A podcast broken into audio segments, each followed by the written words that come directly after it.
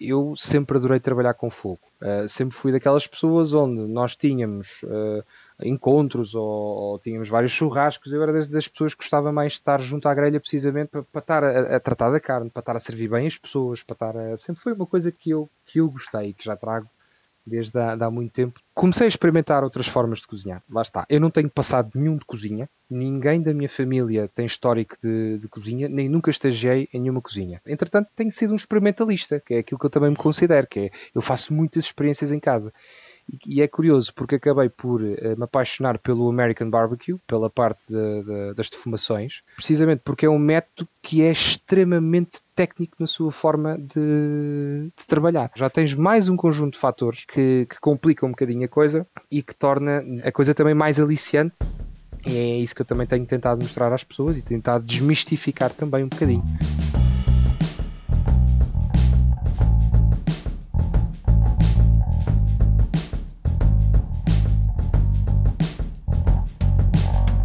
Sejam muito bem-vindos a mais um episódio do Assim Assado, o podcast de histórias gastronómicas, comigo, Bruno Martins. Dou-vos as boas-vindas e agradeço desde já serem subscritores no Spotify, no Apple Podcasts ou em quaisquer outros serviços de streaming.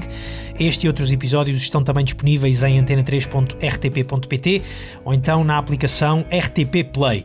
Mas vamos à conversa e ao convidado desta semana. O nome dele é Mauro Soares.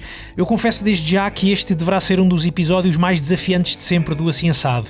Uma das tarefas que eu costumo ter em cada episódio é procurar o máximo de informação possível do convidado para não ser aqui apanhado uh, desprevenido.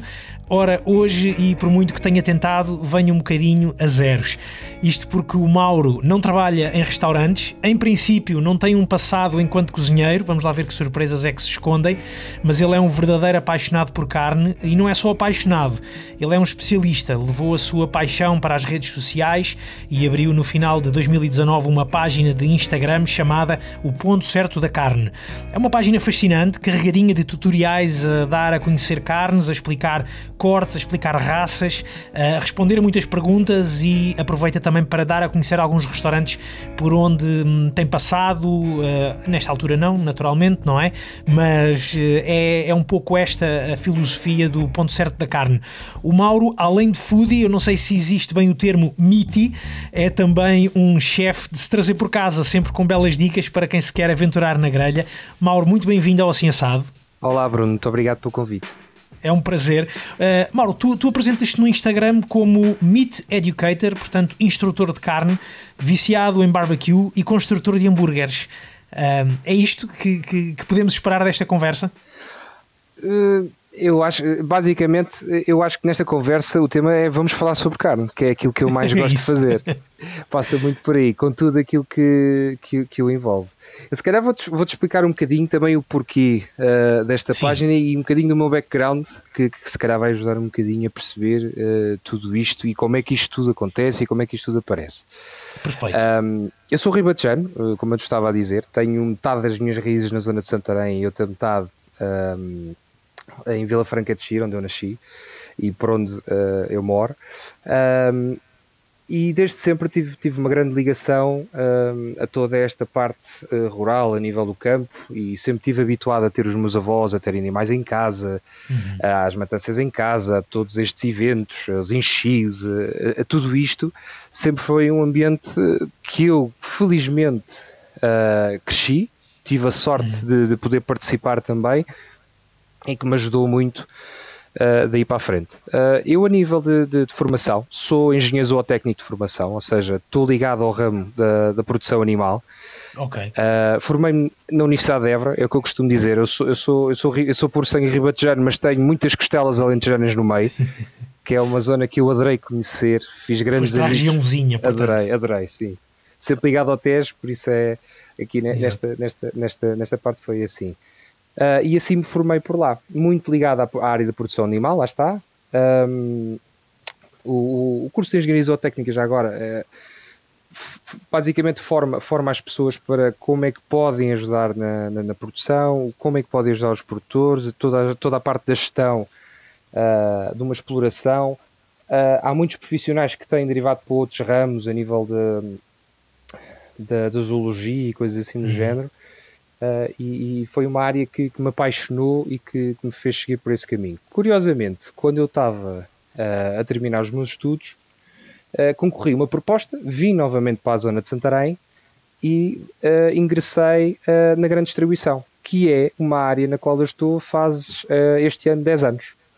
Okay. Ou seja, tu tens quantos anos, Mauro? Eu tenho 35 anos, faço este ano 36. 36. 36 uhum. anos. Um, e saio de, da área da produção animal e vou direto para, para a área da grande distribuição. Chego à grande distribuição, ligado à área das carnes, verdinho, um, e comecei a tomar conta de todo o mundo, que, que é aquilo que, que já acontece e que outros colegas falaram, e até na, na, na própria parte da cozinha, que, que, que já ouvimos uh, em outros episódios anteriores teus, que a malta uhum. diz: isto não tem nada a ver com aquilo que me ensinaram na escola. Epá, zero. Uh, e há uma grande lacuna que nós temos em Portugal a nível do ensino de carne, porque uh, nós somos muito somos uns, uns, bons consumidores de carne, temos vindo a aumentar o, o consumo de carne, mas temos uma grande falta de literacia cárnica. Ou seja, nós temos muitos cortes, temos, muito, temos ah, uma história muito, muito vincada, mas faz falta esse conhecimento, faz falta aprofundar um bocadinho mais e, e o que é que acontece? Com, com tudo o que, o que tem havido, uh, uh, e isto, isto, isto, aconteceu desde, desde 85, quando Portugal aderiu à União Europeia, uhum. uh, começaram muitas importações, começaram a vir muitos cortes diferentes, começaram a vir muitas pessoas ir lá para fora e começou a haver muita troca de conhecimento. E hoje em dia um, e mesmo com todas as questões de imigração e tudo mais, nós acabamos por, a um determinado corte, que nós tínhamos uma designação em português, por exemplo, as pessoas só o conhecem ou pelo nome inglês ou pelo nome francês. Precisamente. E acaba por ser um bocado confuso uh, para quando uma pessoa vai, por exemplo, um balcão do talho, saber o que é que há de pedir. Completamente. Isso tem-me acontecido hum, muitas vezes e já há algum tempo que me vai acontecendo, que é vendo uh, alguns, alguns programas de, de, de barbecue, por exemplo, de, de, desse trabalho, de, dessa, desse cozinhar das carnes, ver sugestões de, de, cortes, de peças e depois simplesmente não sei o que é que, como é que se chama isso em Portugal. É isso mesmo. O, o que é que isto alia com o meu trabalho? É que o meu trabalho, como lá está, desde há 10 anos para cá sempre foi ligado às carnes e sempre foi ligado ao retalho. Eu atualmente uh, trabalho no grupo Sonai, estou ligado uhum. à área da, da, da, carne, uma área muito específica. No entanto, o meu, o meu, a minha página de Instagram é título pessoal e é o que eu estou a fazer aqui contigo, exatamente, a falar exatamente. a título pessoal. Mas uh, foi quando eu comecei a notar que falando com outros países, falando e indo lá fora, vendo o que é que se fazia e tendo esse contacto, uh, havia muitas variações, porque espanhol, Espanha falava em cortes espanhóis, Inglaterra falava em cortes com designações inglesas. E depois, às tantas, tu olhavas para aquilo e dizias assim: mas afinal, ao certo, o que é que eu quero? E acabou de, por haver uma necessidade de, uh, internamente, comecei a criar uma espécie de um dicionário de, ok, este em português reverte a isto, reverte a isto, reverte a isto. E Para as equivalências, não é? Exatamente. Depois, vez outro, diz, diz, diz. Deixa-me só perguntar: nós temos uh, cortes específicos que se fazem em Portugal que não se fazem noutros países? Tu tens cortes específicos que se fazem em Portugal que não se fazem noutros países. Uh, tens alguns cortes uh, a nível de descrição portuguesa. Tens cortes com descrições portuguesas que tu não encontras tanto lá fora. Uh, mas tu, por uhum. exemplo, tens muito no norte, existe uma tradição, existe uma tradição de cortes muito no norte, muito específica, um bocadinho mais diferente. Tens, por exemplo, as mendinhas, tens, por exemplo, o rodeão, tens, por exemplo, a própria, a própria rabada em si, uh, que já existem com, com algumas distinções lá fora. Por exemplo, a rabada, uh, tu lá fora tens um corte inglês que é o D-Rump, que é uhum. mais ou menos o corte equivalente àquilo que nós temos.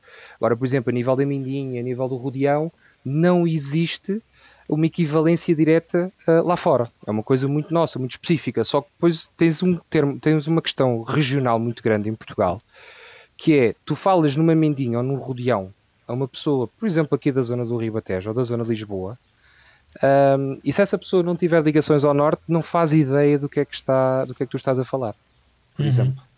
Então, isso, é interessante que nós temos um, um país um, relativamente pequeno comparando com, com tantos outros, não é? Também é um país muito grande se formos comparar com o Liechtenstein ou qualquer coisa assim do género. Mas uh, é, é interessante pensarmos que num país relativamente pequeno existe uma uma riqueza cultural tão grande um, de, de, norte a sul, não só nas carnes, mas em tantas outras, outras coisas. Gostamos mesmo de, de, de fazer as coisas à nossa maneira e dar-lhe esses nomes. Também é fruto, obviamente, de uma história uh, já de muitos, muitos séculos, mas isso é muito interessante. De, num, em pouco mais, se calhar, de 300 km, a mesma coisa ter outros nomes. Mas o, e, e, o tema aqui que acontece é, é isto, olhamos para a história de Portugal e vemos que há vários episódios deste género que vão acontecendo. Para tu teres uma noção, o último grande guia de cortes, por assim dizer, que foi publicado oficialmente foi do professor Ivo Soares em 1959. Uhum. Agora, se nós formos a olhar, eh, e, era um, e é um guia bastante técnico, bastante extenso, muito bem detalhado, uh, e que teve uma segunda versão com cortes específicos de Viana do Castelo, salvo eu. Uh, que lá está, porque mesmo no Norte, peças iguais tinham nomes diferentes. Acontecia muito assim. E houve essa necessidade de fazer esse mapeamento. Agora, desde essa altura, uh, ou pelo menos que, que, tenha sido publicado oficialmente, não há nenhum mapeamento de, daquilo que existe à data, daquilo que é feito, e aquilo que, que tu encontras é a experiência de cortadores muito antigos que isto é, é, os tais contadores de histórias. Uhum. E eu, como foi uma área que lá está, me apaixonou bastante. Eu, eu, sou, eu costumo dizer que eu também sou um carnívoro profissional, na sua mais, mais plena, plena virtude e o ser, porque adoro histórias sobre carne, um, adoro falar sobre o tema e tento fazer o máximo para passar esse conhecimento. Mas é, é muito importante, eu acho que é muito interessante sempre que nós, quando nós ouvimos histórias dos mais antigos sobre como é que trabalhavam, como é que faziam, uh, como é que agiam e pensar, poças, mas o que é que mudou desde aí até agora? É? Tivemos uhum. várias crises que se colocaram aqui pelo meio, mudou muito o consumo e isto é, é uma situação que, que, acontece, não é? Porque o consumo aqui uh, influencia muito uh, todo este mercado, o que é que tu fazes, o que é que tu não fazes. Eu, eu, eu dou outro exemplo, tens, tens, o caso das picanhas e das maminhas, não é? Porque uhum. a malta vai ao talho e diz, tu, se tu apanhas cortadores mais antigos, tem muito giro, tu dizes, eu quero uma picanha, eles dizem, você quer uma folha de alcatra, correto? Dizem, não, eu quero uma picanha, diz, mas é a mesma coisa, mas folha de alcatra é português. Há muito esta, esta, esta dicotomia, entende? Exatamente. E, e, é muito e engraçado ver isto. E ainda há aqui um, um, outro aspecto interessante que eu creio que até já, já tive a oportunidade de de, conversar e, ou de ouvir o, o Tiago Emanuel Santos, o chefe Tiago Emanuel Santos, do, na altura ele estava no restaurante Quórum, e ele sublinhou aqui um aspecto interessante, que também é mais ou menos uh, histórico, que é não havia a tradição até aos anos 70, 80 de se comer um, um, um, carne, de, de, falando, falando especificamente, obviamente, de vaca, uh, da forma como a comemos hoje. Portanto, isto que estamos a falar da, da das picanhas, por exemplo, era algo que se calhar não era consumido em 59 quando foi feito esse, esse guia técnico. Quer dizer, já se faria, não é? Mas não era uma prática comum comer-se uh, a carne de vaca dessa forma. Uh, estou certo ou não? Estás, uh, porque Portugal sempre foi e continua a ser um país onde a carne suína tem uma tradição muito vincada. Tu vês isso por todo o património cultural e gastronómico que tu tens. Uhum a nível de, corn, a nível de cortes, a nível de enchidos, tudo isso. Uh, os bovinos acabavam por ser ainda mais trabalho, ainda mais tração, ou, ou até as próprias vacas leiteiras, que, que, quem tinha possibilidades de ter uma vaca em casa para, para ter leite, uh, e eram animais que não eram uh, cuidados e não eram tratados e levados para efetivamente dar carne. Eram animais que eram utilizados para outros trabalhos e que também davam carne.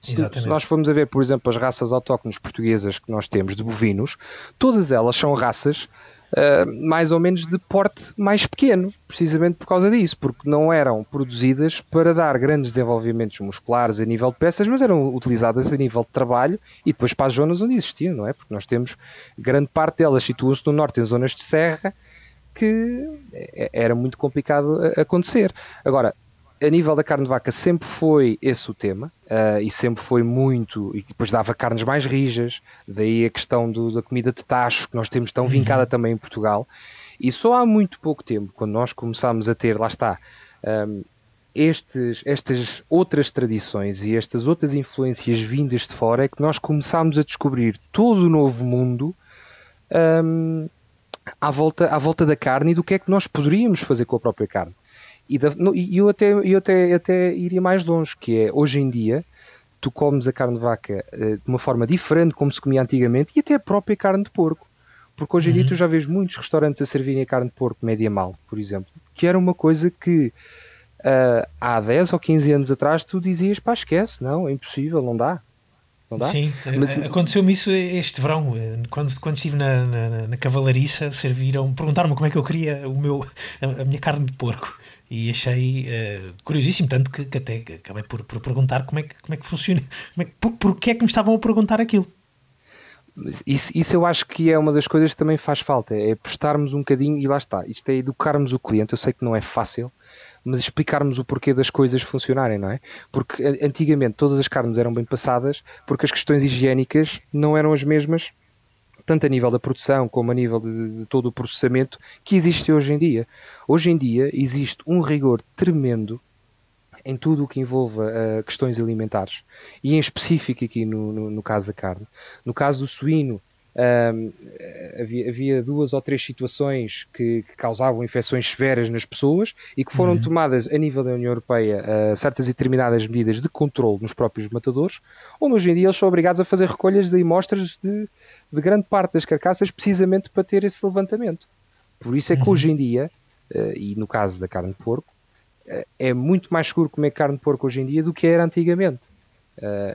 E, e, daí a começarem a aprender, a aparecerem estas novas tendências de carne de porco mal passada. Tu ainda apanhas muita gente a dizer: é pá, carne de porco tem de ser bem passada. Calma, não é bem assim. Há uma razão histórica e há uma razão qualitativa para que isso aconteça. Mas muita coisa evoluiu desde aí, um, a nível de sistemas de segurança a, a alimentar, que já permitam que carnes de origens que sejam confiáveis, de, de, de, controladas, que se permita ter toda a confiança naquilo que nós estamos a comer. Exatamente. Olha, Mauro, Mauro deixa-me perguntar-te se foi também por todas estas razões que tu tiveste vontade de fazer uh, um Instagram, como aquele que tu fizeste no final de, ou que arrancaste no final de 2019, chamado então O Ponto Certo da Carne, onde tu te apresentas então como Meat Educator, entre muitas outras coisas, e já vamos também falar um bocadinho da, da tua relação com a, com a grelha, com meter efetivamente a, a carne toda no, no assador, como se costuma dizer. Uh, mas foi para tentar explicar um bocadinho todas estas uh, uh, vertentes e todas estas curiosidades e todas estas informações de carne que tu tiveste vontade de abrir um, um, um projeto como, como este? Uh, isso, isso, foi, isso foi, é, daquelas, é daquelas situações que nós temos que achamos que nunca vamos conseguir fazer alguma coisa, mas depois acabamos por fazer porque temos de ter força de vontade para o fazer. E, a meu ver, como, como te tinha dito, havia e há uma grande lacuna uh, a nível de, de, mercado e a nível de literacia cárnica que é preciso nós começarmos de uma vez por todas uh, a mostrar às pessoas uh, e a simplificar e, para que elas saibam exatamente o que é que elas vão comprar e o que é que elas vão comer. O tema do ponto certo da carne começou com uma brincadeira e eu vou te dizer que começou, eu comecei a fazer publicações no meu, na minha página de Instagram pessoal até que cheguei a uma altura que pensei assim, pá, eu já estou a fazer aqui tanta coisa, eh, lá está, a nível de grelha e a nível de, de, de confecção de carne, e já estou a ter tantas perguntas que se calhar já estava na altura de criar uma página específica só dedicada a este tema porque faz falta. E em português não existe. Há muita uhum. coisa que se nós formos à internet encontramos muita informação. Está muito espalhada, está muito diversa, uh, até encontramos muita informação contraditória. Até no próprio YouTube há muita coisa que não é 100% correta um, e daí a necessidade que eu tive de, não, nós em Portugal não temos nada a nível de referência onde, se eu quiser ir consultar para saber alguma informação, que possa lá ir. Então seria por aí. E, e o ponto certo da carne apareceu precisamente uh, como um espaço de partilha de, de informação, onde falaríamos sobretudo sobre carne, lá está, que é aquilo que temos feito, uh, ou que tenho feito neste caso, uh, em primeiro lugar, era falar um pouco sobre a confecção das carnes, porque havia muita gente que me perguntava: Olha lá, esta carne como é que eu confecciono? Como é que eu faço isto? Eu, então, bora lá, vamos lá começar aqui a fazer uhum. vídeos, a fazer fotos e mostrar isto. Uh, depois acabei por elaborar uh, uma listagem também de restaurantes mais dedicados à carne, porque também não havia uh, uma coisa 100% explícita, ou seja, o que nós vemos é, temos o top 10 dos restaurantes de steakhouse, temos o top 10 restaurantes de... Está bem, mas se eu quiser, por exemplo, ir a uma determinada zona, o que é que eu como? Ou o que é que existe lá? Ou como é que é feito? Uh, e daí também faço questão de, de, de restaurantes que, que, que, visito sejam específicos de carne. Infelizmente abateu-se o Covid, ou há muitos uhum. da minha lista que, que ainda não tive uh, privilégio de poder visitar, mas espero que assim que isto se levantar uh, possa uhum. lá ir para, para fazer parte da minha listagem e lá está, e para, para mostrar.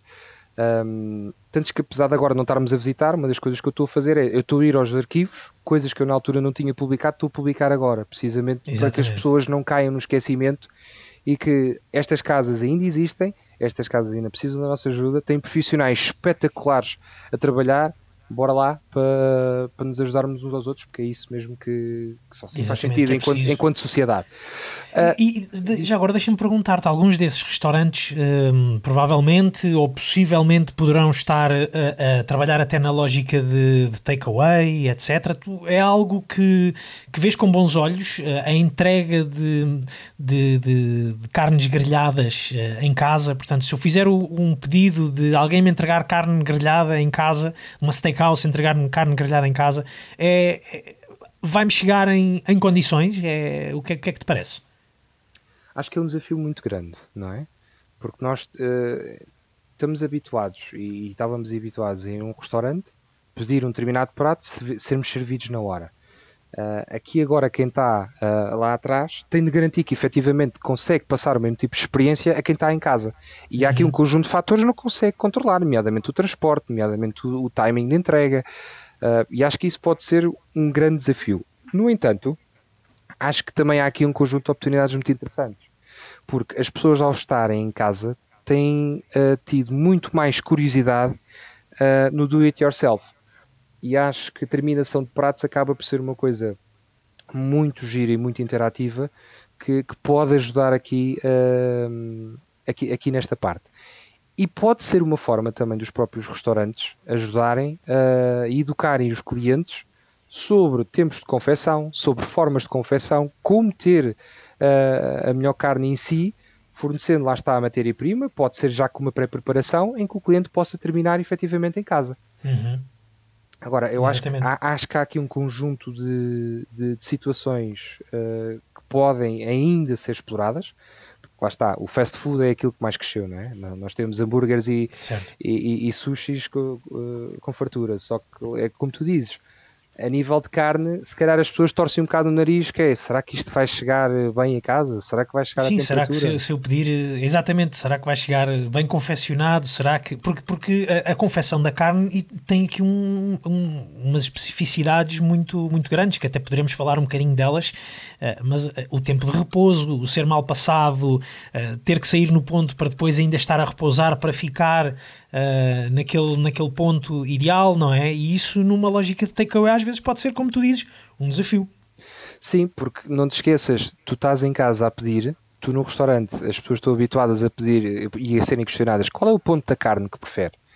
Uh, e tu facilmente podes preparar uma determinada carne que durante a viagem e a chegar ao cliente pode chegar num ponto completamente diferente do que aquilo que o cliente inicialmente queria. Uhum lá está, por causa desses, desses fatores, da questão da temperatura, se, se, a carne já vai fatiada, não vai fatiada, se chega seca, se não chega seca, se vai suculenta, se não vai suculenta.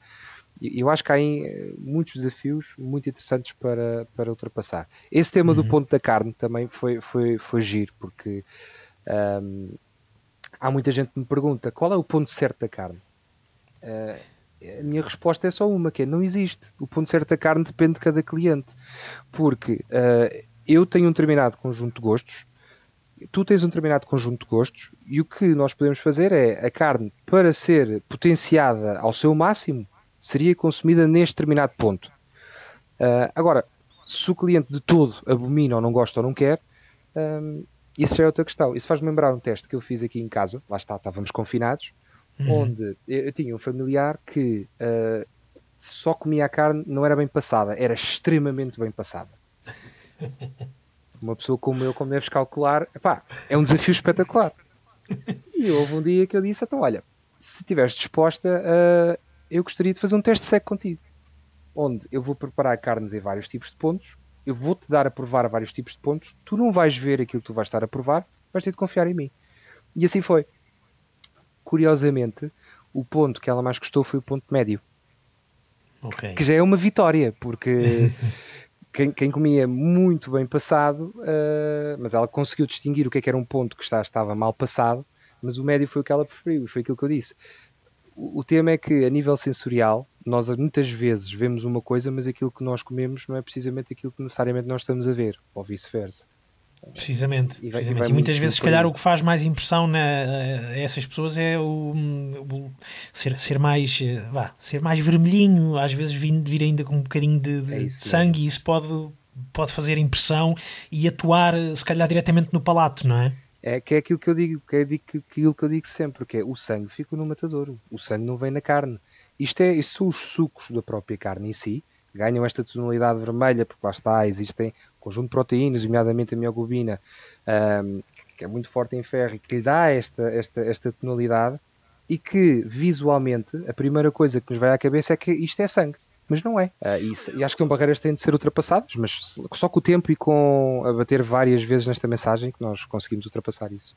Exatamente, exatamente. Oh, Mauro, uma, uma curiosidade, nós temos, eh, já, já percebemos que tu és um especialista efetivamente em carne, até porque trabalhas já há vários anos neste, neste ramo da, da, da carne, mas eh, além disso também és um especialista a preparar uh, a carne. Uh, uma coisa está ob obviamente uh, ligada à outra, o teres um grande conhecimento da carne permite-te ser também um especialista com, com a grelha, com, com, a, com o fogo também, obviamente. isto está tudo ligado, é? Tá, tá, e, e eu volto outra vez àquilo que eu falava no início. Eu, quando comecei a trabalhar no retalho, vi que havia uma grande lacuna na parte da produção animal, que era, uh, na escola ensinam-nos como é que nós temos de produzir, no sentido lato, mas nós chegamos aqui à parte final da cadeia, que quem comercializa esse produto, uh, que não é necessariamente aquilo que nós queremos que seja produzido. Ou seja, há aqui um desencontro que, que necessita de ser colmatado. Da, própria, da, da mesma forma, um, as pessoas veem certas e determinadas peças de carne ou, ou, não sabem como é que podem confeccionar aquilo e, e às vezes uh, há ali um desencontro muito grande.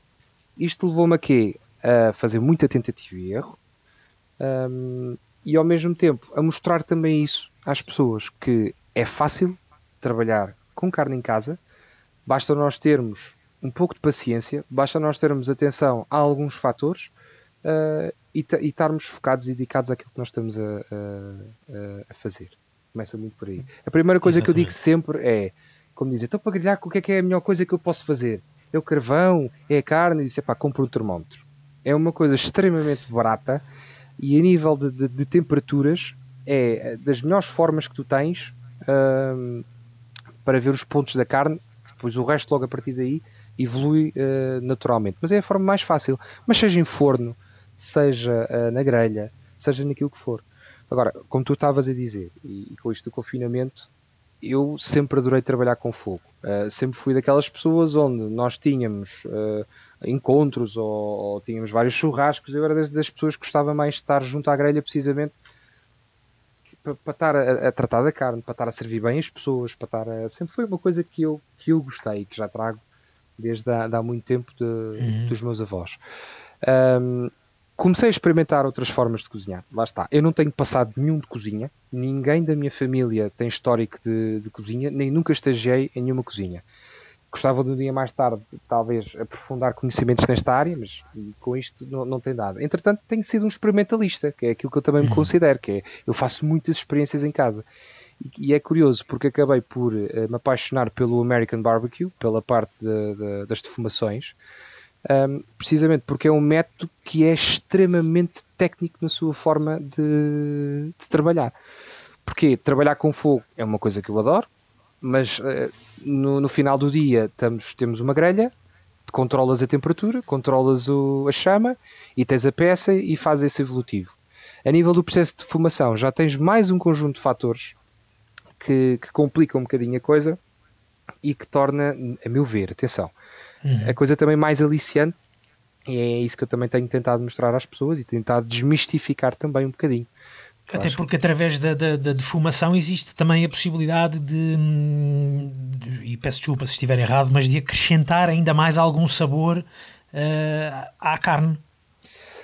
Uh, a, a, nível de, de, gastronómico, eu já ouvi alguém uma vez a dizer isto: que é tu estás a adicionar camadas de sabor, onde uhum. tu tens a própria carne, tu estás a fazer evoluir a própria carne ao longo de todo o processo de, de confecção, tu tens os temperos que adicionam um, um, tens a, a, carne com uma determinada camada, tens os temperos que adicionas outra camada, tens o tipo de lenha que adiciona outra camada um, e vai evoluindo muito uh, por aí. Depois no final tens um, um resultado que é, é, fantástico ou não, com aquilo que tu conseguiste ou não fazer. Exatamente. Olha, Mauro, tu estavas a dizer, até tive, tens essa lembrança de, de, estar, eh, de poder estar e de ter esse gosto de estar um, junto da, da, grelha a cozinhar para outras pessoas, em churrascos, etc, etc. Mas eh, se calhar quando começaste a fazer eh, esses, esses churrascos, digamos assim, era, era feito de uma outra forma completamente diferente, não é? Daquilo que tu fazes, que tu fazes hoje. Hoje nota-se que há em ti já uma técnica muito, muito apurada. Uh, como é que fizeste crescer essa, toda essa técnica em ti? Olha, uh, eu, eu, costumo dizer que eu fazia churrasco a sapateiro, porque aquilo era. Eu não fazia puta ideia muitas vezes do que é que estava a fazer e ia tendo conhecimento de como é que, as coisas iam evoluindo, não é? Uh, comecei a estudar muito e mesmo na própria carne, ainda hoje, é uma coisa é uma das coisas que eu mais faço. Eu, eu estudo muito eu, eu tenho compro muitos livros vejo faço alguns cursos online de algumas pessoas que eu considero que sejam um, focadas em certos e determinados temas precisamente para tentar beber um bocadinho de cada lado. Ah, e, e indo aos próprios restaurantes e percebendo como é que os próprios pratos são feitos. Um, uhum. e, e vou bebendo de um lado e do outro para tentar transportar para casa uh, e, e, depois ao mesmo tempo passar para quem está em casa e tal como eu quer experimentar fazer uma coisa diferente ou confeccionar um determinado corte ou confeccionar uma determinada carne de uma maneira que se calhar não está tão habituado a fazer e gostaria de experimentar. Exatamente. Tu hum, recomendas algum, algum livro, algum, algum curso em particular para quem quer experimentar um bocadinho mais desta uh, nobre arte do barbecue? Olha, há dois livros que são, são, são dois livros americanos uh, do Franklin Barbecue que eu aconselho. Um dedicado à parte da grelha e o outro dedicado precisamente à parte da defumação. Isto porque são dois livros muito completos, que mais do que dar receitas, porque isso é também uma das coisas que nós vemos, porque existem uhum. muitos livros de receitas no mercado. Uh, e tu às tantas tu não percebes, acabas por não perceber qual é que é o processo em si, que eu acho que é a parte fundamental que as pessoas têm de ter o base, e depois logo a partir daí partir para a receita. E nas receitas tu consegues fazer a diversificação. Uh, e esses dois livros uh, falam-te muito a nível de processo, explicam-te de uma forma muito simples uh, como é que, que, as coisas são feitas e depois acabam por ter algumas, algumas receitas associadas em cada um dos casos uhum. para que tu possas experimentar. A nível de carne, acontece precisamente a mesma coisa, porque a nível de carne tu também tens uh, uma literatura. Ah, existe uma literatura muito extensa, uh, sobretudo lá fora, uh, e mesmo assim é quase toda em inglês. Mas tu tens alguns livros muito bons. Tens os livros a nível de cortes do Adam Danforth, tens o, o, o Meat do Pat Lafrieda, um, ou seja, tens aqui, dois, tens aqui dois ou três exemplos uh, de, de, livros que acabam por ter algum conhecimento técnico a nível uhum. de corte, mas que são muito visuais e contam, e contam, um, e contam histórias. Estás a perceber? Tu deste aqui alguns exemplos que hum, são, são, são, estrangeiros, são estrangeiros, são, são provavelmente americanos, diria eu, porque em Portugal ainda não existe muito esta tradição de fazer, de, de, de cozinhar a carne desta forma como tu gostas de, de cozinhar. Tem aparecido algumas, uh, alguns espaços uh, dedicados a esta arte do barbecue, mas uh, em termos de literatura e tudo, parece que ainda estamos, ou em Portugal ainda se faz as coisas um pouco, se calhar, mais à antiga se calhar fruto também daquilo que estávamos a dizer há pouco, de, de só mais ou menos nos anos 70, 80 é que se começou a, a olhar, por exemplo, para a carne de vaca de uma outra forma. Sem dúvida, sem dúvida. Porque eh, se nós olharmos aqui para o, para, para, o, lado em Espanha, tu em Espanha também não tens, a nível de literatura, uh, nenhum conjunto de livros uh, muito focados neste tema. Tens alguns, tens muita literatura traduzida para espanhol, que é outra situação, mas de autores espanhóis não tens muita coisa. Um, tens um autor espanhol, uh, do, do Barba Polman, que, que, que, tem, tem um livro que, salvo erro, é o Brasa, um, que, que, também é, é, muito interessante, também explica algumas técnicas e, e, e formas de confecção, um, mas não tens assim mais nada. E em Portugal o que tu tens é, é receituário, basicamente. Tens ah, algum, algumas explicações nos livros de receitas sobre a carne em si, agora dedicado só a este tema, ainda não tens nada. Exatamente. Ainda assim, diz-se que, eh, tanto em Portugal como em Espanha, eh, produz-se da, da melhor carne do mundo. Eh, o que, é, o que é que tu achas disso, Mauro? Eu não tenho dúvida absolutamente nenhuma.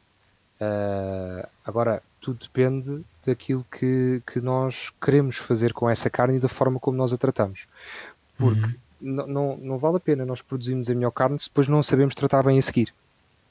E o que acontece muito é que tu tens muitos, muitos animais uh, que são produzidos em Portugal e que uh, todos os melhores, os melhores exemplares vão todos para fora. Tu tens aqui muita gente em Espanha que, que, que, vem cá buscar muitos animais, sobretudo os animais mais velhos, as vacas velhas, uh, os bois capados. Muito, muito, muitos desses animais são comercializados em Espanha. Tu tens muitas um, empresas em Espanha que, inclusivamente, já anunciam nas páginas deles e nos portfólios de artigos que são animais portugueses, fazem questão de falar nos animais portugueses, uhum. mas depois tu olhas cá para dentro um, e até aí faz, faz, faz falta qualquer coisa, faz falta um empurrãozinho. Eu acho que nós somos muito bons a fazer muita coisa, somos muito maus a comunicar. E esse é o nosso grande tema. E não é só, não é só na, na, carne, não é? Por exemplo, os vinhos também acontece isso, mas pronto, isso serão. Mas, mas os vinhos uh, conseguiram ganhar, um, ganhar, dar um passo em precisamente, que a carne ainda não deu, não é? Os vinhos começaram Exato. a ganhar uma notoriedade tal uh, a nível de, de, desenvolvimento de marca, a nível de desenvolvimento de diversidade, diversificação, uh, que tu na carne tu falas em raças, falas em cortes mas acabas por não ter nada que, que, te aglomere isso, não é? Porque muitas vezes uhum. a, a, as pessoas perguntam, então não tem carne portuguesa, a carne portuguesa é muito boa, tudo bem, mas uh, nem toda a carne que vem de fora é má, mas também nem toda a carne que é produzida em Portugal é boa, não é? Uh, isto pode ser, isto pode chocar um bocadinho, mas nós temos de, de, perceber qual é que é a verdadeira realidade das coisas e uma carne boa, sem dúvida nenhuma, que tem de ser elevada aos céus, tem de ser falada e tem de ser mostrada a toda a gente uh, uma carne má tem de ser melhorada. E aí passa muito de quem está uh, na parte da produção perceber o que é que tem de fazer de diferente para conseguir lá chegar. Mas aqui acaba por trabalhar um bocadinho à base do próprio mercado, não é? Isto é o mercado a falar. Exatamente. E, e, já agora que me estás a dar essa, esse input, pergunto-te isso. Também tem, sentes que tem, e, e, trabalhando tu também nesse, digamos assim, no, no com, com, com, o grande retalho uh, e, e, se calhar em contacto com muitos e muitos produtores de, de, de carne, um, ehm, sentes que também se tem alterado a forma de criar a carne? Tem, tem porque um, ehm, todas as preocupações que tu tens hoje em dia uh, a nível do cliente leva a que haja alterações uh, depois no campo que sejam quase obrigatórias, não é? Falares em questões que sejam relacionadas com bem-estar animal, falares em questões que sejam relacionadas com sustentabilidade, uh, estás a falar em fatores que cada vez mais vão estar mais presentes na boca das pessoas um, e que fazem toda a diferença. Agora, vamos, vamos ver uma coisa: bem-estar animal um, um animal que seja criado em condições de extremo bem-estar, no final do dia, o produto que vai resultar, o produto carne, vai ser um produto de excelência. Por isso, logo a partir daí, já há muita gente que trabalha nisto. Tens é um conceito uhum. que, entretanto, começou a ser trabalhado para padronizar efetivamente o que é que são formas de produção, que é uma coisa que não existe. Que existe, por exemplo, a nível de, de, de, das aves é uma coisa que está altamente padronizada, a nível dos suínos é uma coisa que já vai estando altamente padronizada também. Um, no caso dos bovinos, acaba por não haver ainda um padrão, porque é um, um, um, tipo de animal muito rico, com muita diversidade, e depois então num país como o nosso, tu tens uma variedade tremenda, consoante o sítio onde está a ser produzido, consoante o produtor, consoante o, se faz cruzamentos, se não faz cruzamentos, é raça pura, se não é raça pura, qual é a genética que utiliza. Mas já tens muito boa gente a trabalhar muito bem cá em Portugal. E, e, a tendência é que nos próximos anos uh, isto evolua e está a evoluir de uma forma extremamente rápida um, e cada vez mais. Não é? Nós temos tido muita procura uh, e, e tem havido cada vez mais exportação de, para, para outros países. Isto só mostra que aquilo que nós estamos a fazer cá é muito bom e é bom. Agora temos de mostrar isto, temos de comunicar e as pessoas efetivamente têm de provar e têm de perceber o porquê, como é que é feito, porque é que é feito e o que é que existe, não é? Porque uhum. há, há, questões muito giras que acontecem, por exemplo, voltando ao tema da picanha, que é o tema mais crasso, porque é uma peça que ganhou uma dimensão em Portugal e um consumo tremendo muito, então, muito por, pela boa culpa, digamos assim, também de, de, de, da importação do, dos termos brasileiros e até da gastronomia brasileira, e não dos, é? E dos próprios restaurantes e dos próprios, das próprias rascarias que existiram, que trouxeram esses cortes, como foi a picanha e o cupim, por exemplo, que são duas coisas que ainda hoje a malta pergunta: então, mas os animais em Portugal não têm picanha e nem têm cupim? Pá, picanha todos têm, chama-se, lá está, a folha da alcatra. Agora, se tem a mesma apresentação, não. Porque o, o tipo de animais que é produzido em Portugal um, tem um conjunto de características que faz com que esta peça não apresente uh, o mesmo tipo de padrão que aquele que nós estamos habituados a que, que, que venha da, da, América do Sul. Já não estou a falar só do uhum. Brasil. Da mesma forma que o cupim é uma peça característica uh, dos animais jebuínos que estão presentes na Índia, em África e no Brasil. E que os portugueses tiveram uma grande influência na altura, porque foram eles que levaram uh, muitos animais bovinos de África para o Brasil e foram responsáveis pela, por essa implantação lá. E que só existe nesse tipo de animais. O tipo de animais que nós temos na Europa, por assim dizer, dos animais europeus, uhum. não, não apresentam essa característica. Por isso é que nenhum tem cupim. O cupim então é daquelas peças que das duas uma, ou se trazem animais bovinos para serem produzidos cá de propósito só para dar aquela peça, ou então tem de se importar, por exemplo. Assim Assado, o podcast gastronómico da Antena 3. Bruno Martins apresenta entrevistas com muito sabor. Assim Assado, a conversa já chegou à cozinha. Disponível em RTP Play, Spotify e Apple Podcasts. Estamos à conversa com Mauro Soares, ele é o nosso convidado de hoje aqui no Assim Assado. Ele é engenheiro zootécnico, é especialista em carne e é também o autor uh, da página de Instagram O Ponto Certo da Carne. Um, Mauro, pergunto-te até diretamente até em resposta ou gostava de ter a, a, tua resposta relativamente a esta, a esta pergunta. Qual é que é para ti o ponto certo da carne? Também varia de carne para carne? Varia, varia, varia. Uh, eu posso dizer, eu, eu, eu, que há uns tempos, quando me perguntavam qual é que era o, o, ponto certo da carne, o meu ponto favorito, a minha resposta era sempre, e de vez em quando ainda é, 57 graus. É o meu ponto. E as pessoas ficam okay. para mim, 57 graus. Eu, sim, 57 graus. É o meu ponto ideal que eu tenho a nível de, a nível de, de carne. Uh, então, mas e, e, em, termos, em termos práticos, 57 graus, se nós espetarmos é o médio, médio, na... médio, médio, médio mal. Médio, médio, médio mal. mal. Médio Mas se espetarmos o termómetro na, enquanto a carne ainda está, por exemplo, na grelha ou no, no defumador, uh, marca 57 na, na fumação. Na é? defumação já é diferente. Na, na defumação já é. é mas, mas uh, isso é na grelha, 57 graus é na grelha. Exatamente. E quando tiras da grelha, tu, de, quanto tempo é que depois demora até uh, estar novamente no ponto certo da carne para ser comido? Olha, é, é, aqui é um, é um bocadinho variável e aqui podemos, podemos falar de alguns fatores que isto não é, não é uma ciência exata, porque depende muito. Se nós estamos uh, a grelhar um bife com um dedo de espessura ou com três dedos de espessura, uhum. uh, a forma como a carne vai evoluir durante o, o, período de confecção vai ser diferente, bem como uh, o próprio calor a que esta tem de ser submetido. Começa muito por aí. Depois tens outros fatores que é se tiras a carne antes ou não para ela ficar à temperatura ambiente. O tema do sal, por exemplo, que isso Exato. é uma discussão eterna que vai sempre haver defensores de, de, de, de ambos os lados. Eu posso já dizer relativamente à minha parte, eu há carnes que eu só gosto de temperar quando tiro da grelha e há carnes que eu tempero uh, no mínimo uma hora antes de ir para a grelha, por exemplo.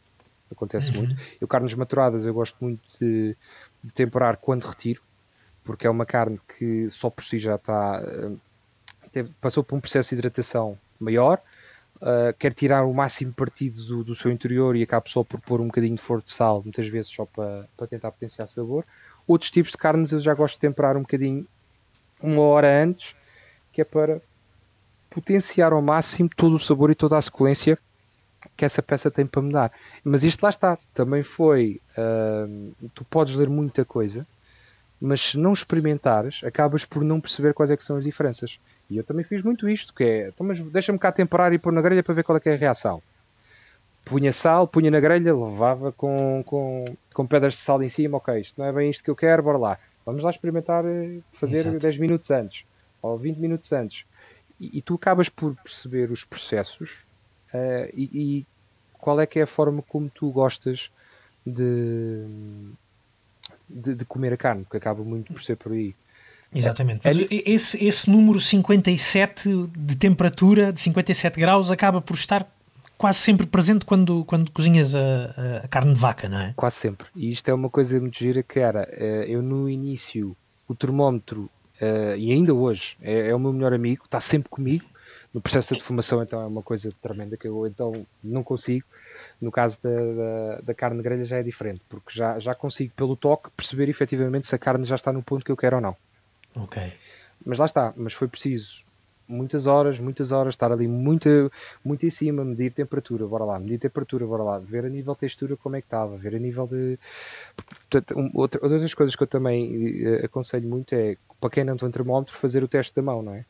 Em que tu consegues, com os vários dedos da mão, com o polegar ir avançando uh, nos uhum. vários dedos, tens um indicador de uma mão.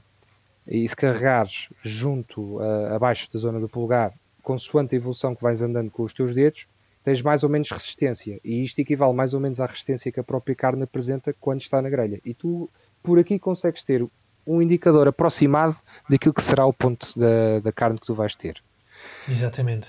Pois outras coisas importantes que as pessoas às vezes uh, esquecem é tu quando estás a fazer essa, essa mesma carne, achas que, por exemplo, estes 57 graus que eu estou a falar, se eu tirar uma carne com 57 graus e a deixar repousar, um, a carne, apesar de não estar exposta um, à, à, tua fonte de ignição ou ao, calor que, que, que estava, uh, não está exposta a essa fonte, mas continua a evoluir internamente. Ou seja, uhum. vai atingir um determinado ponto onde vai continuar a subir e depois vai estabilizar. Com, com o ambiente à sua volta começa a arrefecer e vai acontecer isso. Por isso, se eu tirasse, por exemplo, uma carne com 57 graus, a probabilidade de, e isto estamos a falar em médio mal a médio, a probabilidade de eu ir comer essa carne média ia ser mesmo muito grande, porque a carne vai continuar a evoluir, a carne vai continuar um, a assar internamente e vai aumentar essa mesma temperatura. E depois, quando for abrir, Exatamente. tem isso. Por isso é que é sempre aconselhável tentar tirar a carne um pontinho antes, porque efetivamente, se a vamos deixar repousar, ela própria vai fazer essa evolução natural. E isso vai Até acontecer. aquele ponto certo da carne. Até ao é? ponto certo da carne, exatamente. Exatamente, exatamente. No processo de fumação, eu estava a dizer que era diferente, porque aqui no processo de fumação o, o caso já é outro com, completamente diferente. Porquê? Porque tu no processo de fumação tu queres ter carnes bem passadas. Uh, e agora, a grande diferença aqui é se queres ter uma carne onde tu possas cortar fatias ou se queres ter uma carne para desfiar.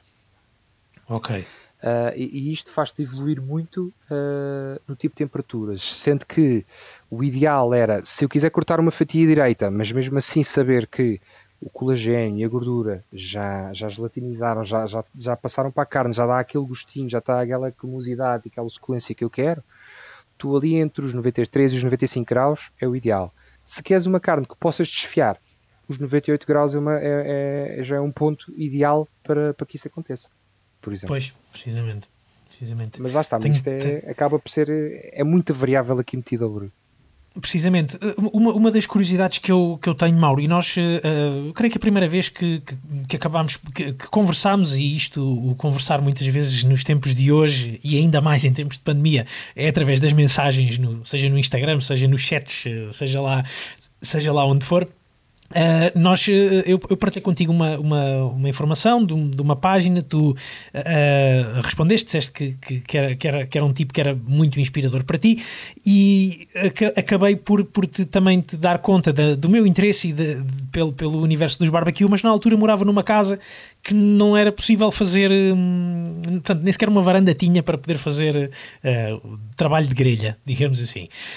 E tu, na altura, até, até me recomendaste um, um, um defumador e um grelhador que cabia num, numa simples varanda, ou, ou até se quiséssemos sentar em casa, se calhar a defumação não, não é?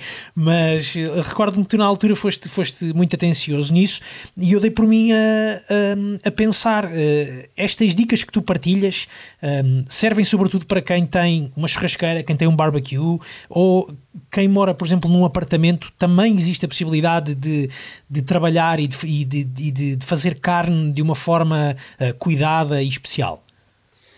Eu acho que seja em que situação for ou, e em que local for, toda a carne tem de ser bem tratada. Se tu não tiveres carinho a tratar da tua matéria-prima do teu produto, no final do dia és tu que o vais comer. Por isso, só, só a ti cabe se queres, se queres ter uma boa ou uma não tão boa experiência. E não passar vergonha com as visitas e não também. Passar não vergonha é? com as visitas, passa muito por aí. Uh, a, a, nível de casa, sem ter um grelhador, também é perfeitamente plausível e, e fácil fazer-se uma boa carne. Um, claro que o, o mais normal será carne de tacho ou será carne de forno, mas carnes grelhadas também é possível. Claro que temos a chapa. Eu, por exemplo, uma das coisas que eu aconselho sempre uh, para quem está num apartamento é fazer o método reverse sear, que uh, ao contrário também daquilo que acontece, que nós vemos muito que é não, primeiro sela-se a carne e depois é que vai ao forno a fazer.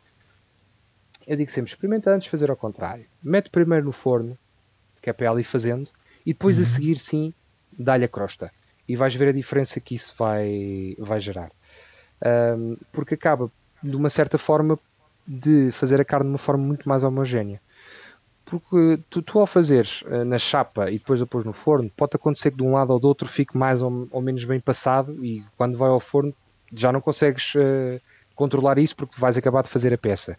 Tu no forno o processo é ao contrário. Tu no forno acabas por um, confeccionar a peça de uma forma uniforme e depois a seguir só vai à chapa para dar aquela crostinha que toda a gente gosta, Exato. para dar aquela cor espetacular, ou se quiserem pôr um bocadinho de manteiga, um bocadinho de, de tomilho e, e, e, alhos, ou seja, há todo um conjunto de coisas que podes fazer a seguir para finalizar uh, a peça de carne.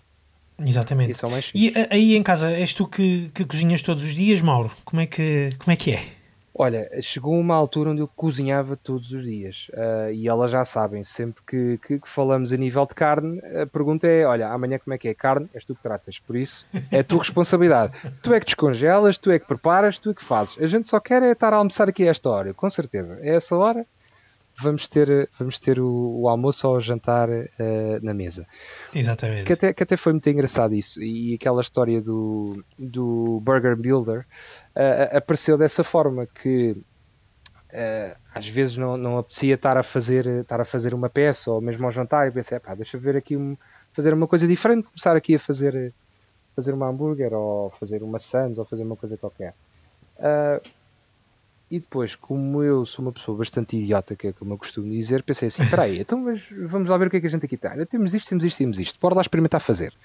E comecei a fazer assim, uh, e, e que foi engraçado, porque agora, todas as segundas-feiras, um, eu faço uma coisa diferente, mas sempre na mesma onda. Seja sandes, seja hambúrguer, seja. E, e, e, o conceito apareceu, apareceu muito aí, porque eu acho que até aí nós podemos uh, ser criativos. Uh, claro que existe aquela velha máxima que é um bom pão, um bom queijo, uma boa carne, pá, espetacular, e tu ficas uhum. super bem servido. Uh, mas tu tendo possibilidade de fazer umas notinhas diferentes aqui, umas notinhas diferentes ali, eu acho que acaba por ser também muito interessante e acabamos por ter experiências também elas uh, surpreendentes, não é? Logo aí o processo é também ele entusiasmante, não é? Ah, sem dúvida. Eu, eu, uma das coisas mais desafiantes que eu tive aqui foi quando eu fiz um, um, um hambúrguer com uh, manteiga de amendoim. Que eu disse, olha, vou pôr manteiga de amendoim aqui no hambúrguer. Sério, tu estás maluco? Ou... ah, vamos experimentar e vamos ver. Pá, e o que é outra vez o teste cego, não é? É, mesmo assim. Disse, esqueçam, não olhem para aquilo que estão a comer. Experimentem e depois no final do dia vamos ver o que é que isso dá. Que, pois é esse o tema, não é? Que toda a gente diz, nós comemos com os olhos. É a primeira coisa que vem, que vem, que vem para a mesa. Mas muitas vezes uh, nem sempre corresponde uh, àquilo que efetivamente nós queremos, é? Uhum. E pelo que eu percebi, e, e ainda aqui na temática uh, hambúrgueres caseiros, também estás a tentar fazer o teu próprio pão, é isso? Olha, já tentei, desisti, porque é um processo que um bocado mais trabalhoso, eu não tenho tido tanto tempo. Nós no início uhum. entrámos na onda da pandemia também, ou seja, nós estávamos a fazer pão todos os dias cá em casa, isto foi, foi uma loucura. Uh, todos os dias fazer pão, todos os dias fazer pão, todos os dias fazer pão, chegámos a uma, uma, uma altura fartámos de fazer pão. Uh, comecei a fazer massa mãe, comecei a fazer uma data de coisas. O que eu, tenho, o que eu tento fazer é agora é ao contrário, que é tento, da mesma forma uh, que procuro um, ehm, ingredientes diferentes para estes burger buildings, arranjar também pães diferentes e uhum. ver o que é que existe diferente no mercado que, é, é, que está a ser feito e que é muito bem feito, uh, para eu tentar tirar partido disso e ver de que forma é que eu posso montar uma coisa gira e saborosa. Passa Exatamente. Exatamente. Olha, Mauro, uma, uma curiosidade. Uh, uh, num post que tu escreveste na, no Ponto Certo da Carne, na tua página de, de, Instagram, que escreveste já, já há algum tempo, dizias. Uh, agora não tenho aqui presente a data, só apontei o post, não apontei a data em que o escreveste. Mas escreveste uma coisa do género: é importante conhecermos o que compramos, o que cozinhamos e o que comemos. Por isso, da próxima vez que forem comprar carne, não tenham medo, perguntem. Um, gostava de perguntar isso. O que é que tu costumas perguntar às pessoas a quem compras carne, aos talhantes, o que é que é importante perguntar quando se vai comprar carne? Eu sou a pior pessoa uh, para ir às compras de carne. Aliás, essa é outra, que é quem vai às compras cá para casa de carne sou eu. É que é, então aqui não, não dá hipótese. Porque, em primeiro lugar, eu nunca gosto de me identificar. Uh, gosto, eu, eu sou um cliente, é o que eu costumo dizer, eu sou um cliente perfeitamente igual a todos os outros clientes e, e eu acho que isso é daquelas coisas que, que tem de estar presente do lado de lá de quem atende. Uhum. Um, eu quando vou às compras e, e, quando procuro, hoje em dia já sei muito daquilo que eu vou à procura. Uh, claro. eu, eu, posso dizer que tive um episódio muito giro aqui há uns tempos atrás, um, onde fui, fui um talho aqui perto uh, do, do sítio onde eu estou, pá, precisava de um, de um, conjunto de peças imediato e, e, nós neste momento, o sítio onde eu estou está 15, 20 km de, de, da cidade de Santarém, ou seja, uh, a nível de proximidade está um bocadinho longe, é afastado, por um lado é calmo, mas por outro lado depois temos estes, estes quiprocós que às vezes queremos uma coisa rápida e nem sempre temos o acesso direto. Uhum. Então fui ao talho e disse, olha, quer esta peça, quer esta peça e quer esta peça. E ele, com certeza, como é que quer que eu parta? Eu não quero, quero levar inteiro. E o homem fica a olhar para mim, levar inteiro? E sim, sim. Até, mas e você não quer que eu parta isto? Eu, não. Ninguém quer que eu faça isto. Eu, não, olha, a par só ali, ali, ali. Ele ficou, mas tem certeza? Eu tenho certeza absoluta. Ok. Então e mais? Olha, quer aquela, aquela, aquela. Mas também não quer que você faça nada. Pode ir assim como está e eu levo inteiro. E ele, então, mas você é cozinheiro? Eu, não. Você é talhante? Eu, também não. Então o que é que você vai fazer com isto? disse, olha, vou fazer experiências em casa. Porque isto é a matéria, é, é, é assim que eu gosto de, de, de trabalhar depois para, para, os meus temas do, do, de quando vamos falar de carne, que é gosto de trazer peças uh, e trabalhar as próprias peças aqui em casa e à medida que vou trabalhando as peças a meu tempo, um, ir tirando fotos, porque muitas vezes quando estamos em ambiente de, de fábrica ou quando estamos a fazer algumas visitas, uh, existe toda uma rotina, existe todo um trabalho que está a ser feito e nós não podemos estar a parar, olha, agora para lá para, para ver como é que isto agora. Claro. E então eu prefiro fazer assim, que é chego, compro a peça inteira, trago para casa e trabalho. Isto para quem está do lado de lá, às vezes gera um bocadinho, mas, mas o que é que esta pessoa vai fazer com isto? Isso aconteceu-me quando trouxe a parte das abas, quando estive a falar das entranhas, quando estive a falar das fraldinhas. Um, por exemplo, quando trouxe o, o, o A100, e, e, são episódios muito giros. A nível de perguntas, muitas vezes que eu faço, uh, gosto sempre de perguntar: olha, qual é que é a melhor forma de cortar? Um, uhum. Qual é o tipo de confecção que, que vocês me aconselham a fazer para, para, esta peça? O que é que eu posso fazer com isto? Um, porque... E, e, normalmente os talhantes uh, conseguem responder, sabem responder a essas, essas perguntas. Eles podem também ser eles bons conselheiros para, seja para a grelha, seja para o tacho ou seja para o forno? Eu, eu costumo dizer que atrás de um grande talhante existe um, um, bom cozinheiro, porque se, se um, um, bom, um, bom talhante só é bom talhante se souber aquilo que está a trazer para casa. Uhum. E se souber que aquilo que está a trazer para casa é bem confeccionado e como é que é a melhor forma de o fazer ao fazer isto, e sendo o trabalho deles no dia a dia, uh, acaba por também ele entrar numa rotina, um pouco como aquilo que eu estava a dizer que eu, que eu, também fazia: trazer as peças, começar a experimentar e começar a fazer. E acabam por terem eles a experiência uh, própria sobre uh, como é que é de confeccionar certas peças. Também já me aconteceu o contrário. apanhar malta nova uh, no balcão, atrás do balcão, eu pedir uma determinada peça, uma coisa muito específica, e a pessoa perguntar-me, já agora o que é que você vai fazer com isto? E disse, olha, então é assim, da próxima vez você tem ter isto dá para fazer isto, dá para fazer isto, dá para fazer isto.